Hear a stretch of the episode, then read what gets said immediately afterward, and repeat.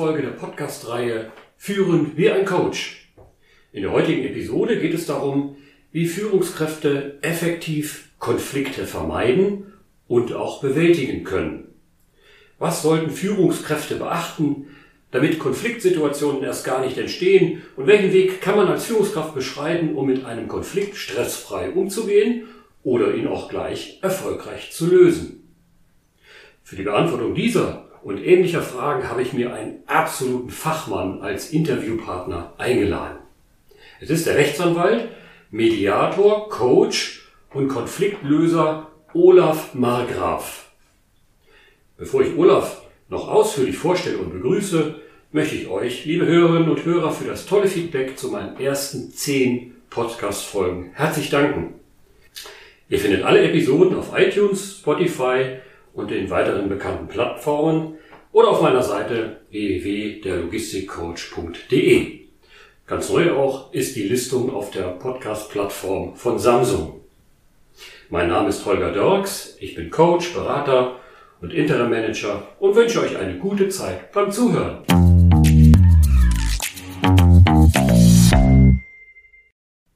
Mein heutiger Interviewgast ist der Konfliktlöser Olaf Margraf. Olaf startete seine berufliche Ausbildung mit einem rechtswissenschaftlichen Studium an mehreren europäischen Standorten. Sein zweites juristisches Staatsexamen legte er 1995 mit Prädikat ab und anschließend sammelte er in mehreren Kanzleien als angestellter Rechtsanwalt wertvolle Erfahrungen, insbesondere im Wirtschaftsrecht. Seit nunmehr 16 Jahren ist er als selbstständiger Rechtsanwalt tätig und hat zahlreiche Zusatzausbildungen unter anderem zum Mediator und systemischen Coach absolviert. Er berät und coacht seine Klienten in vielen Rechtsgebieten. Seine Schwerpunkte sind das Wirtschaftsrecht und das allgemeine Zivilrecht. Und er hilft Menschen dabei, ihre Konflikte zu lösen, auch ohne rechtlichen Bezug. Hallo Olaf, schön, dass du heute Zeit gefunden hast und wir gemeinsam diese Podcast-Folge gestalten können. Ja, lieber Holger, äh, vielen Dank für die Einladung. Ich freue mich sehr. Prima. Olaf, bevor wir in das Thema einsteigen, wir haben ja heute das Thema Konflikte. Kurz noch zwei Fragen zu deiner Vita. Ich habe das ja eben in der Anmoderation ein bisschen, bisschen ausgeführt. Ich weiß immer dann nicht, habe ich das jetzt so richtig alles dargestellt? Was ist dir persönlich wichtig? Da magst du gerne noch mal kurz drauf eingehen. Und als zweite Frage, auf deiner Webseite habe ich gesehen, dass du auch ein europäisches Magisterstudium abgeschlossen hast und Du weißt in deinem Logo auch den Titel Groß M. Groß L. Groß L, also MLE aus. Ähm, kannst du für unsere Hörerinnen und Hörer kurz erläutern, wofür steht dieses Kürzel und was waren denn die Inhalte dieses Magisterstudiums? Ja, gerne. Also das Magisterstudium MLE steht für Magister Legum Europae und ist seinerzeit 1987 ins Leben gerufen worden, um den Studenten sozusagen als Interimsstudiengang einen europäischen Austausch zu ermöglichen. Wir waren damals die einzigen beiden Juristen, die das begonnen haben. Mit stipendiertem Erasmus-Programm sind wir 87 nach Frankreich gegangen. Mhm. Spannend. Auf deutscher Seite musste man drei Scheine, wie man damals noch gesagt hat, machen. Dabei ging es ums Europarecht, das internationale Privatrecht, also wie die Konflikte in welche Länder, in, zu welchen Gerichten verwiesen werden mhm. und am Ende natürlich auch noch weitere Veranstaltungen Französisch als Rechtssprache. Ähm, auf der französischen Seite haben wir dann Vorlesungen in den ersten vier Jahren der französischen Studenten besucht und haben das mit einer mündlichen Prüfung abgeschlossen. Ende vom Lied war eine Magisterarbeit zu einem vergleichenden materiellen Rechtsthema. Bei mir war das das Kfz-Haftungsrecht. Ja, und somit war dann äh, der Interimsstudiengang abgeschlossen. Und das darf ich mal kurz sagen. Und das alles in Französisch? Also was? Kannst du, kannst du die französische Sprache? Äh, bien sûr, Monsieur, bien sûr. Naturellement, c'est pas de problème. Also okay. das heißt, äh, das war 1987. Seitdem habe ich nicht viel Gelegenheit gehabt, tatsächlich ja. Französisch zu sprechen. Und es braucht auch mehrere Monate, um da reinzukommen. Aber ja. wenn man äh, drin ist, ist das fast wie eine zweite Muttersprache, sage ich mal so. Äh, man fängt irgendwann auch an, in der anderen Sprache ja. zu träumen und äh, adaptiert die. Zur Anmoderation noch ja. kurz. Äh, Im Coaching-Bereich habe ich 2015 noch den Heilpraktiker für Psychotherapie gemacht. Äh, das hat für mich den Vorteil, dass ich Klienten, die vielleicht mit äh, Burnout-Syndrom kommen oder die eine leichte Depression haben, die muss ich dann nicht wegschicken, sondern die kann ich quasi auch betreuen. Äh, das ist manchmal sehr wichtig, gerade in Mobbing einsetzen, äh, ja, oder der Frage, gehen wir hier vors Arbeitsgericht oder nicht. Mhm. Im Wesentlichen sehe ich mir also die Konflikte von drei verschiedenen Seiten an. Juristisch als Anwalt, mediativ als Mediator, beziehungsweise die Frage überlegend, kann man hier auf dem Verhandlungswege noch was erreichen? Und drittens, wenn da gar nichts mehr geht, und äh, der Mensch sagt, was mache ich jetzt mit dieser Situation? Mhm. Ja, das bedrückt mich sehr. Dann kann ich eben von der Coaching-Seite auch noch eine Hilfestellung geben, damit er diese Krise überwinden kann. Mhm. Okay. Perfekt. Also ich merke schon, der absolute Experte. Ich freue mich, dass ich tatsächlich äh, dich da ansprechen konnte und dich gewinnen konnte für diesen Podcast. Genau, und jetzt schon mal so ein bisschen als Einstieg in das Thema. Dort, wo Menschen zusammenkommen, können Konflikte entstehen. Wir machen ja einen Podcast hier für Führungskräfte und welche, die es werden wollen. Und wir wollen auch Tipps und Hinweise geben, wie man Konflikte vermeiden kann. Und wenn die Konflikte entstanden sind, äh, wie man mit ihnen eben auch erfolgreich umgeht. Und ich denke, es ist erstmal nochmal ein guter Einstieg äh, zu definieren, was ist denn überhaupt ein Konflikt? Was ist aus deiner Sicht ein Konflikt? Äh, es gibt zahlreiche Definitionen zu diesem Thema, aber ich möchte einfach mit dem Erfahrungswissen kommen. Und äh, für mich ist ein Konflikt einfach in erster Linie, äh, dass widerstreitende Interessen aufeinanderprallen. Das ist im juristischen Bereich ja nicht unüblich. Da hat das eine Amtsgericht die Auffassung, das andere die, dann kommt der BGH und hat noch eine dritte Auffassung. Mhm. Aber solche sachlichen Konflikte sind relativ leicht zu lösen. Schwierig wird es da, wo langjährige Beziehungen, zum Beispiel im Nachbarschaftsrecht oder auch bei langjährigen Mitarbeitern, mhm. langjährige Beziehungen äh, bestehen, die über äh, eben diese lange Zeit äh, immer wieder mit Konflikten angereichert worden sind, so dass es eigentlich klar ist, das können wir nicht jetzt in einer kurzen Zeit lösen. Da geht es um, äh, es geht mir ums Prinzip, es geht um Recht haben, Recht behalten und äh, da ist es ganz wichtig anzusetzen, um eine Lösung zu schaffen. Mhm. Ja, das erlebe ich auch so. Ne? Man spricht dann äh, nicht nur um das Rechtproblem, sondern es ist ein Beziehungsproblem am Ende auch. Und wenn du dich jetzt da so reflektierst, was war dein persönlicher oder letzter Konflikt, in dem du dich im Arbeitsalltag sozusagen befunden hast und wie hast du das erlebt? Also mein letzter Konflikt äh, liegt schon sehr, sehr lange zurück. Ähm, aber ich habe es ja tagtäglich mit Konflikten zu tun. Und da habe ich dann vor allen Dingen auch schon mal einen Konflikt in mir, nämlich dann, wenn der Anwalt etwas anderes empfehlen würde als der Coach. Wenn also der Anwalt sagen würde, ich will jetzt keine Namen nennen, aber ein großes Unternehmen ist da, was mit Sicherheit hinten links noch einen weiteren leitgeprüften Arbeitsplatz zur Verfügung stellen könnte, dann wäre das eine Möglichkeit, eine seltene Möglichkeit, ein Mobbingverfahren äh, anzustoßen, um das durchzuziehen. Wenn ich dann aber höre, und da bin ich dann eben Coach und Heilpraktiker für Psychotherapie, dass der Klient, die Klientin äh, sagt, ich stehe das nicht durch, ich brauche was anderes, mhm. dann würde der Coach sagen, okay. ja, dann äh, zielen wir doch auf eine gute Abfindung selbst wenn noch keine Kündigung im Raum steht, wir verhandeln sie einfach und mhm. beginnen das mit der Personalleitung und oftmals führt das tatsächlich zu guten Erfolgen. Mhm. Genau, also sozusagen dein innerer Konflikt, den du da geschildert hast, kann ich sehr gut nachvollziehen. Aber lass uns jetzt ein wenig sortieren. Konflikte im Kontext der Verantwortung einer Führungskraft. Also als Führungskraft, die seine Verantwortung für seine Mitarbeiterinnen und Mitarbeiter ernst nimmt kümmere ich mich natürlich um ein Klima, in dem von vornherein so gut wie möglich Konflikte verhindert werden. Es geht also erstens um das Vermeiden von Konfliktsituationen. Der Führungsalltag zeigt aber eben auch, dass das nicht immer gelingt und Konflikte schlicht gemanagt werden und im besten Fall eben einfach auch nachhaltig gelöst werden müssen.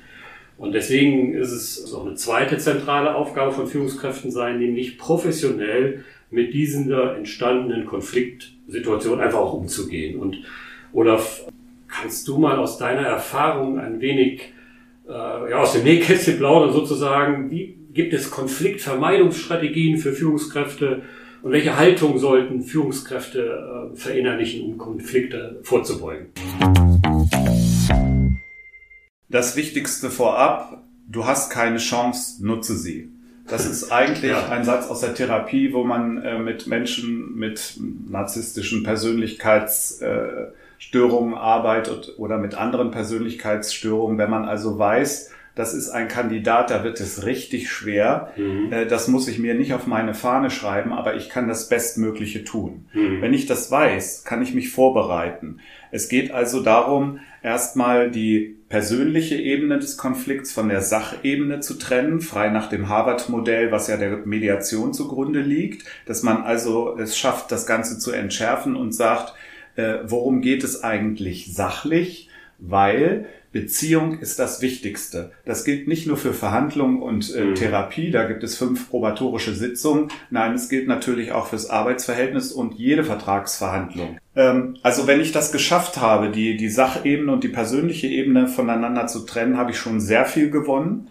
Und mitunter braucht es eine Expertise, wie, wie ein Sachverständigen, mhm. der dann sagt, ja, in dieser Fachfrage ist es jetzt genau so und so. Jetzt hat man natürlich nicht die Möglichkeit, ein Gutachten immer in Auftrag zu geben. Vor allen Dingen, wer soll das bezahlen? Außergerichtlich kostet es 1500 bis 2000 Euro oft mhm. und würde im Gerichtsfall nicht anerkannt werden als sogenanntes Privatgutachten, weil die Gerichte selber gerne die Sachverständigen verteilen mhm. nach der Liste, die sie haben bei der Handelskammer oder, oder Handwerkskammer. Mhm. Das heißt, ich brauche vielleicht mehr Sachverstand, dann hole ich mir den als Führungskraft. Ich hole mir sozusagen jemand, der da drauf guckt und dann sagen kann, so, das stimmt mit unserem Wertekanon überein, in diese Richtung wollen wir gehen. Ich ähm, treffe eine Entscheidung als äh, Führungskraft, die keine Überprüfung äh, fürchten muss, auch keine juristische, weil sie mit Sachargumenten unterlegt ist. Mhm, mhm. Jetzt waren wir ja noch recht am Anfang. Dinge und Themen aus deiner Expertise, die sind sehr wichtig für Führungskräfte. Ich hole mir dann quasi auch Hilfe,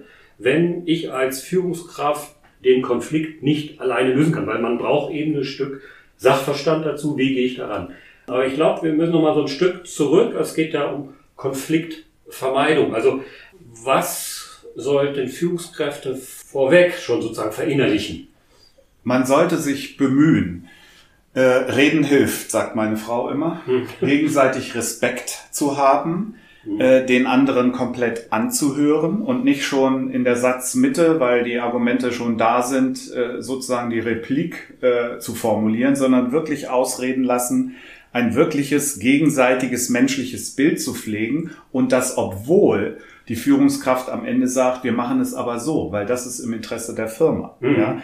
Äh, die Erfahrung zeigt einfach, wenn diese Transparenz, diese Menschlichkeit da ist, wenn Kritikfähigkeit da ist, wenn Humor vielleicht sogar noch da ist, äh, dass es viel leichter fällt, die Entscheidung zu verkaufen mhm. Mhm. als Führungskraft. Und ich muss äh, den Mitarbeiter nicht unter den Teppich kehren, sondern ich kann ihn komplett anhören. Wenn ich es nicht kann, fehlt mir persönliche Stärke. Absolut, ja, da bin ich bei dir und da sind wir bei dem Thema achtsame Kommunikation. Ne? Also ein wesentlicher Schlüssel ist das Thema achtsame Kommunikation. Das haben wir auch schon in einer Podcast-Folge damals mit dem Ronald Reich. Das ist auch ein Trainer, der mir gut bekannt ist. Das ist, glaube ich, die Podcast-Folge 2 gewesen. Das haben wir schon mal thematisiert. Und das wird uns auch immer wieder begegnen, weil gute Führung ist am Ende auch gute Kommunikation. Und von daher kann ich auch natürlich unsere Hörerinnen und Hörer einfach immer nur anregen, hört da auch nochmal rein in die zweite Podcast-Folge. Äh, und du bestätigst das auch. Das gehört äh, zum Führungsalltag und zur Führungskompetenz dazu, durch achtsames Kommunizieren Konflikte nicht entstehen zu lassen. Und kannst du da noch was ergänzen? Welche Kommunikationsregeln fallen dir da noch so ein? Ja, also ausreden lassen, hat mir gesagt, einander zuhören und aufkommende Konflikte nicht emotional zu befeuern, sondern zu befrieden. Das wäre ganz wichtig. Mhm. Und dann, ich denke, du hattest das auch mal das Stichwort erwähnt, themenzentrierte Interaktion, mhm. TZI, Störungen haben Vorrang, mhm. müssten auch äh, für den Gruppen- oder Teamleitungsprozess eigentlich bearbeitet werden. Aber es gibt auch Situationen, da habe ich als Führungskraft eben diesen Sachverstand nicht oder mir fehlen noch andere Tatsacheninformationen, die ich von diesem Mitarbeiter nicht bekommen kann. Dann ist es wichtig, auf die Stopptaste zu drücken, mhm. zu sagen, ich hole mir diese Informationen und setze das Gespräch zu einem anderen Zeitpunkt, vielleicht in einer etwas friedlicheren Atmosphäre fort. Mhm. Mhm. mhm. Wichtig ist auch, die Beziehung äh, geht wirklich vor, die muss gepflegt sein und dann lassen sich Konflikte viel einfacher lösen, ähm, als wenn ich das Gefühl habe, nun gut, der ist erst zwei Jahre da, was riskiere ich denn im Fall einer wirkungslosen Kündigung? Ein Monatsgehalt, also weg damit. Das ist nicht die richtige Einstellung. Mhm. Ja, da, da, bin ich bei dir, genau. Mhm. Und Störungen. Ähm, am Ende kann auch mal, wenn man, ich denke gerade an eine Situation mal im Führungsalltag, wenn so ein Gespräch mal eskaliert oder droht zu eskalieren, dann ist es ja ähm, durchaus eine gute Variation zu sagen, Mensch, halt stopp, wir merken gerade, wir kommen da irgendwie nicht zusammen. So, dann, dann muss man auch sozusagen die Stärke und die Haltung als Führungskraft haben, zu sagen, okay, wir machen mal hier einen Break so, und lass uns mal eine Nacht drüber schlafen und nächsten Morgen, dann treffen wir uns wieder und versuchen nochmal das Thema äh, nochmal neu zu beleuchten. Eine, jeder schleift nochmal drüber. Also es ist ja keine Niederlage zu sagen, jetzt statt später. Störungen haben am Ende Vorrang und dann sollte man äh, einfach nochmal neu aufsetzen. Ich glaube, das gehört zum Führungshandeln dazu. Ne?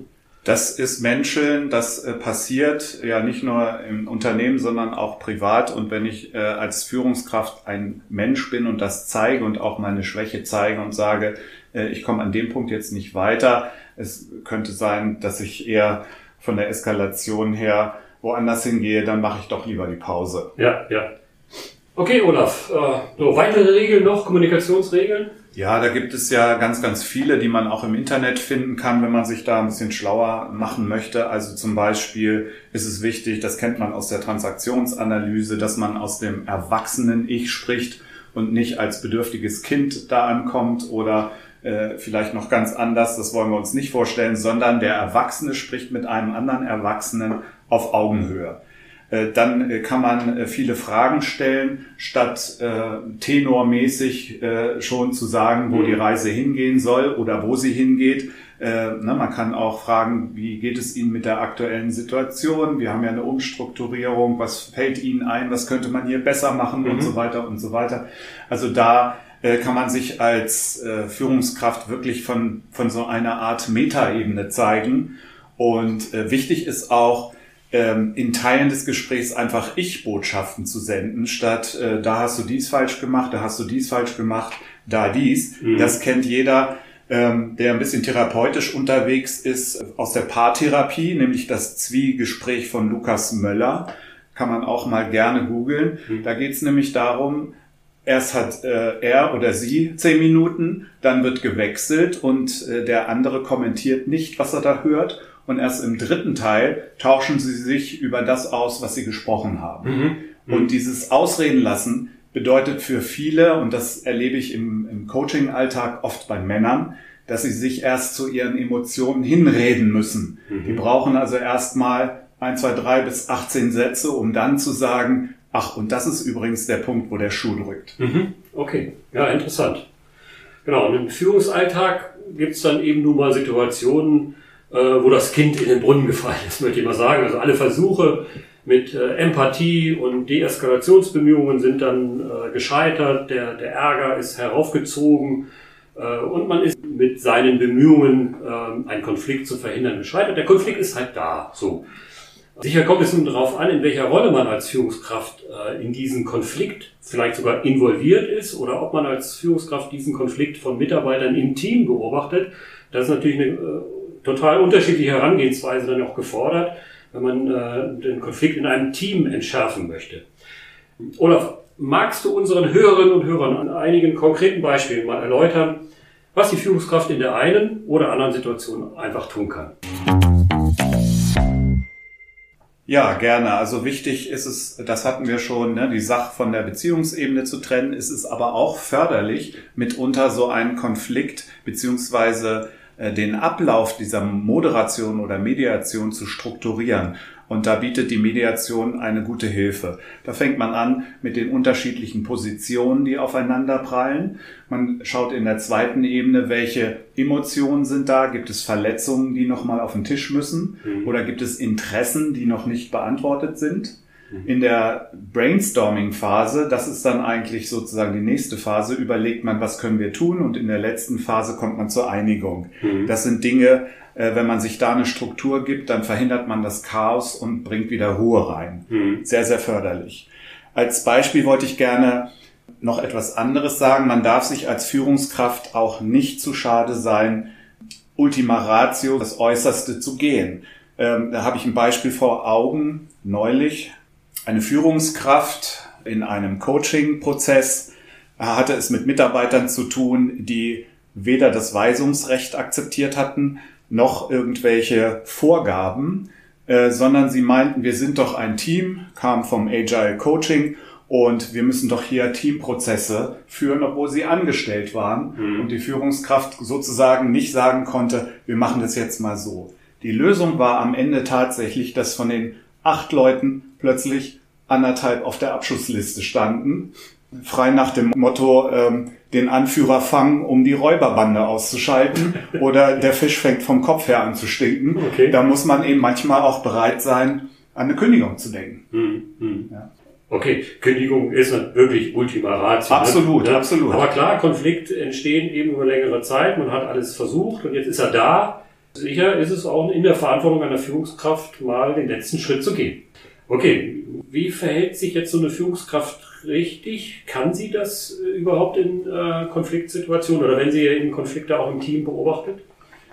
Ähm, da sind wir wieder bei dem Satz, ähm, du hast keine Chance, nutze sie. Also das heißt, wenn die andere Seite projiziert, wenn das, was der Chef sagt, das ist, was der Vater früher gesagt hat oder aus anderen Kontexten her, kann man machen, was man will. Äh, man kommt in dem Sinne nicht weiter. Das muss man einfach wissen. Ja, am besten vorbereitet zu sein, aber auch hinzunehmen, wenn der andere nicht bereit ist, diese Projektionsebene zu verlassen. Mhm, mhm. man kann aber die Sache entkatastrophieren, okay. indem man äh, vielleicht auch mal zur Sprache bringt, was könnte denn als Worst Case ja überhaupt passieren. Mhm. Ja, wir können uns so streiten, dass das Arbeitsverhältnis aufgelöst wird, aber davon hat keiner was, weil sie sind eine gute Kraft, ich möchte sie behalten, sie haben die Expertise und die Erfahrung und äh, ich bin jetzt nicht ego zentriert unterwegs, sondern ich brauche wirklich eine Lösung in diesem Konflikt und da können Sie mir Vorschläge machen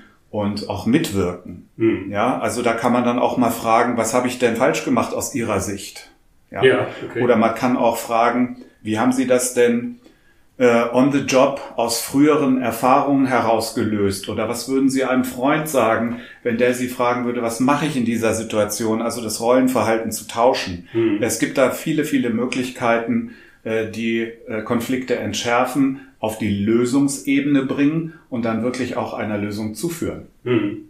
Ja, spannend. Äh, das ist ja im, im, systemischen Coaching sind das ja Themen und Werkzeuge, die man auch, auch verwendet. Ich glaube, das würde jetzt auch hier wirklich zu tief, zu weit führen, aber es gibt diese Werkzeuge. Genau. Auf jeden Fall, wo du gerade Systemik angesprochen hast, da fällt mir natürlich die systemische Wunderfrage ein. Äh, ich bin groß geworden mit einem Chef, der, ich war ja junger Anwalt in der Wirtschaftskanzlei, er sagt mir, hier, Herr Markgraf, bis nächsten Mittwoch diese Akte und dann äh, prüfen Sie die Ansprüche durch, was können wir machen? So, dann habe ich mir alle Köpfe zerbrochen, die ich hatte und musste dann äh, an dem Mittwoch sagen, ich habe den Anspruch A, B, C und D geprüft. Keiner geht durch. Ja, und dann hat er mir die Akte wieder in die Hand gedrückt und hat gesagt, ja, aber wie geht's dann? Hm. Ja, also die Wunder, die Wunderfrage zu stellen, äh, bringt nochmal die letzten Ressourcen wirklich raus. Ja.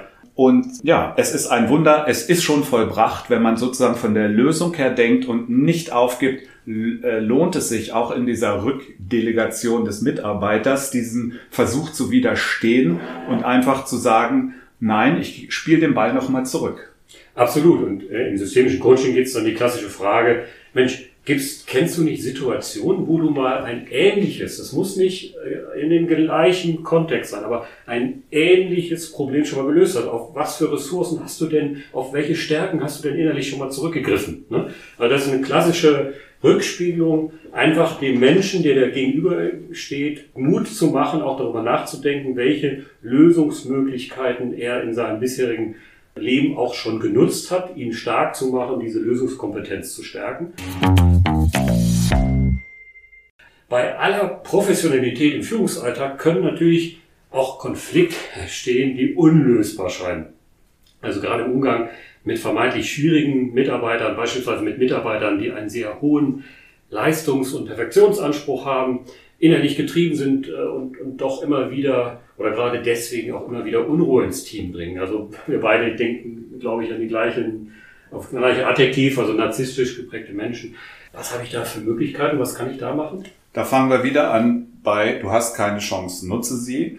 Also das heißt, äh, solche Mitarbeiter, und ich habe das in vielen Fällen erlebt, die haben es einfach trickreich geschafft, sich unkündbar zu machen, sind plötzlich Datenschutzbeauftragter geworden oder allein aufgrund der langen Betriebszugehörigkeit oder Betriebsratsmitglied, ja, die also wirklich versucht haben zu sagen, an mir kommt ihr nicht vorbei, mhm. dass man auch da, wenn man sie nicht auf den Wertekanon der Firma einschwören kann äh, und hat schon den ersten, zweiten und dritten Versuch getätigt, dass man dann einfach mit seinem Arbeitsrechtler besprechen muss, wie können wir den loswerden, mhm. äh, weil er will sich einfach nicht äh, von seiner Präsidentenfunktion da entbinden lassen. Er hat zwar akzeptiert, es gibt einen König, aber er versucht immer noch mhm. äh, hier mitzuregieren und das in einer hindernden Weise, mhm. so dass wir das nicht akzeptieren können. Da muss man auch wirklich da nochmal an Ultima Ratio denken. Mhm. mhm. Ja, schwieriges Thema, aber wir sind ja hier, um auch Möglichkeiten und Werkzeuge zu besprechen, wie man das verhindert.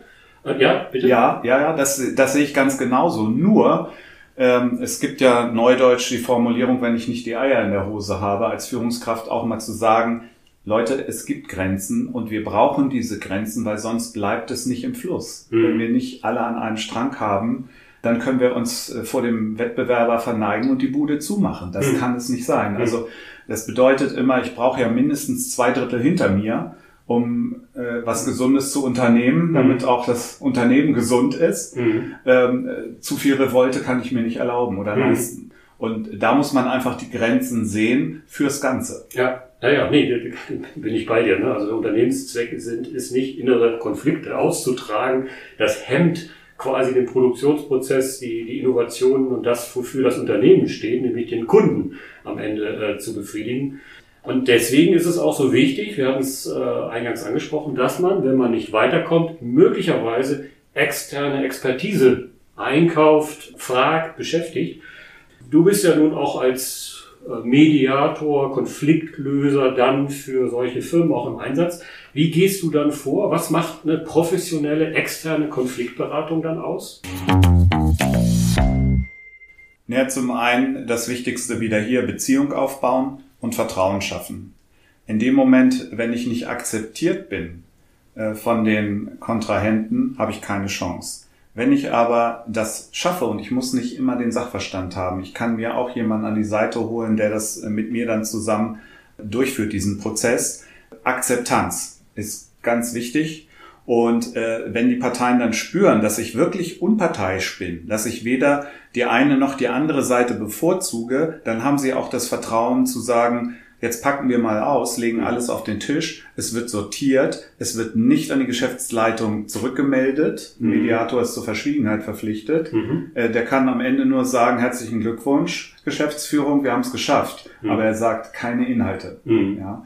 Und das ist ein Vertrauen, was man tatsächlich herstellen kann. Also sprich äh, Mediation im Unterschied zu Konfliktmoderation, das ist nicht das gleiche, ne? Nein, absolut nicht. Die mhm. Mediation ist ja, Harvard-Modell war Vorreiter, ist ja Ende der 70er in USA entwickelt worden, hat ganz klare Zyklen, unterschiedliche Positionen, die wahren Interessen, die Lösungsoptionen und dann die Einigung. Und äh, der Mediator hält sich ähm, eigentlich bei der Lösungsfindung raus, sondern animiert die Parteien selbst eine Lösung zu finden. Mhm, mhm. Olaf, jetzt sind wir schon ganz tief auch eingestiegen und die Zeit ist auch schon fortgeschritten. Ähm, wir hatten uns ja auf so eine halbe Stunde verständigt, aber wir merken schon, ne, also da gibt's auch Themenbereiche, da kann man noch tiefer einsteigen. Was wir jetzt nicht tun wollen, ich möchte dir natürlich jetzt äh, in diesem Podcast auch nochmal die eine Gelegenheit äh, geben, auch ein bisschen was über dich zu erzählen, was du auch so machst. Und äh, du hast mir auch erzählt, dass du in verschiedensten oder für verschiedenste Rechtsschutzversicherungen äh, innerhalb der letzten sieben Jahre über 5000 äh, Konflikte am Telefon gelöst hast. Du hast also, das heißt, du hast also mit 10.000 Parteien telefoniert. Was ist äh, aus dieser langjährigen Erfahrung die wichtigste Erkenntnis für dich? Was kannst du unseren Hörerinnen und Hörern noch äh, beim Thema Konflikt auf, auf den Weg geben? Also neben den ganzen Werten, die wir schon besprochen haben, wie Respekt und Ausreden lassen, anhören, äh, ist natürlich Reden hilft die wichtigste Botschaft. Auf der Tonspur kann man am schnellsten und am wirkvollsten arbeiten. Das ist meine Erfahrung. Es geht also darum, diese abgebrochene Kommunikation irgendwie wieder aufzugreifen und erstmal zwischen den Parteien zu vermitteln. Und dann kann man auch ja, sehr humorvoll agieren. Ich hatte einen Mediationslehrer aus Tampa, Florida, der hatte eine gelbe und eine rote Karte dabei und zur Not auch noch eine Schiedsrichterpfeife. Okay. Also wenn das Ganze zu sehr eskaliert ist, ist er auf den Tisch gesprungen und hat einfach den Break äh, ja, eingeführt.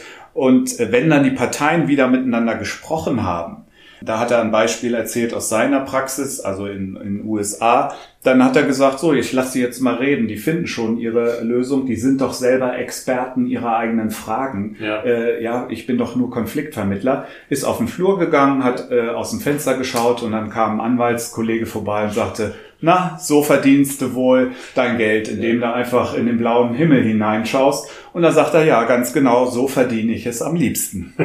genau. Okay, Olaf, herzlichen Dank für deine Ausführungen und Tipps. Ich denke, ähm, waren ganz, ganz wertvolle äh, Hinweise für unsere Hörerinnen und Hörer dabei. Äh, und wir kommen jetzt noch ans Ende unserer Interviewzeit. Äh, Olaf, wo kann man mit dir in Kontakt treten äh, und weitere Informationen zu deinem Leistungsangebot erhalten? Also du hast natürlich nochmal kurz Möglichkeit für einen, einen Werbeblock. Ja, also wer sich angesprochen fühlt, wer entweder selbst ein Coaching haben möchte oder einfach mal eine rechtliche Erstberatung zu einem komplizierten Thema oder auch zum arbeitsrechtlichen Konflikt, der soll mich einfach anrufen. Es, äh, meine Erfahrung ist, es gibt alles auf der Welt und man sollte nicht versuchen, äh, von sich zu behaupten, ich habe alles schon erlebt und alles schon gesehen. Dafür sind Konflikte genauso zahlreich wie Menschen. Aber das bedeutet, man muss im Einzelfall ganz klar sagen, hier würde ich dies empfehlen, das oder jenes. Dazu kann man auf meine Internetseite gehen, ne? mhm. olaf-margraf.de, mhm. äh, kann mit mir Kontakt aufnehmen und dann freue ich mich, wenn ich woanders auch noch äh, gerufen bin und mit meiner Erfahrung wirken kann. Ja, perfekt. Also nochmal vielen, vielen Dank, Olaf, für deine Expertise, für die Bereitschaft, hier im Interview mitzuwirken. Äh, und für unsere Hörerinnen und Hörer äh, selbstverständlich stehen die Hinweise nochmal zur Webseite äh, auch in den Show Notes. Das war die elfte Folge der Podcast-Reihe Führen für einen Coach für moderne Führungskräfte und welche, die es werden wollen. Ich hoffe, die Episode hat euch gefallen und freue mich jederzeit über euer Feedback. Mein Name ist Holger Dirks, ich bin Coach, Berater und Interim Manager. Bleibt gesund und bis zur nächsten Folge.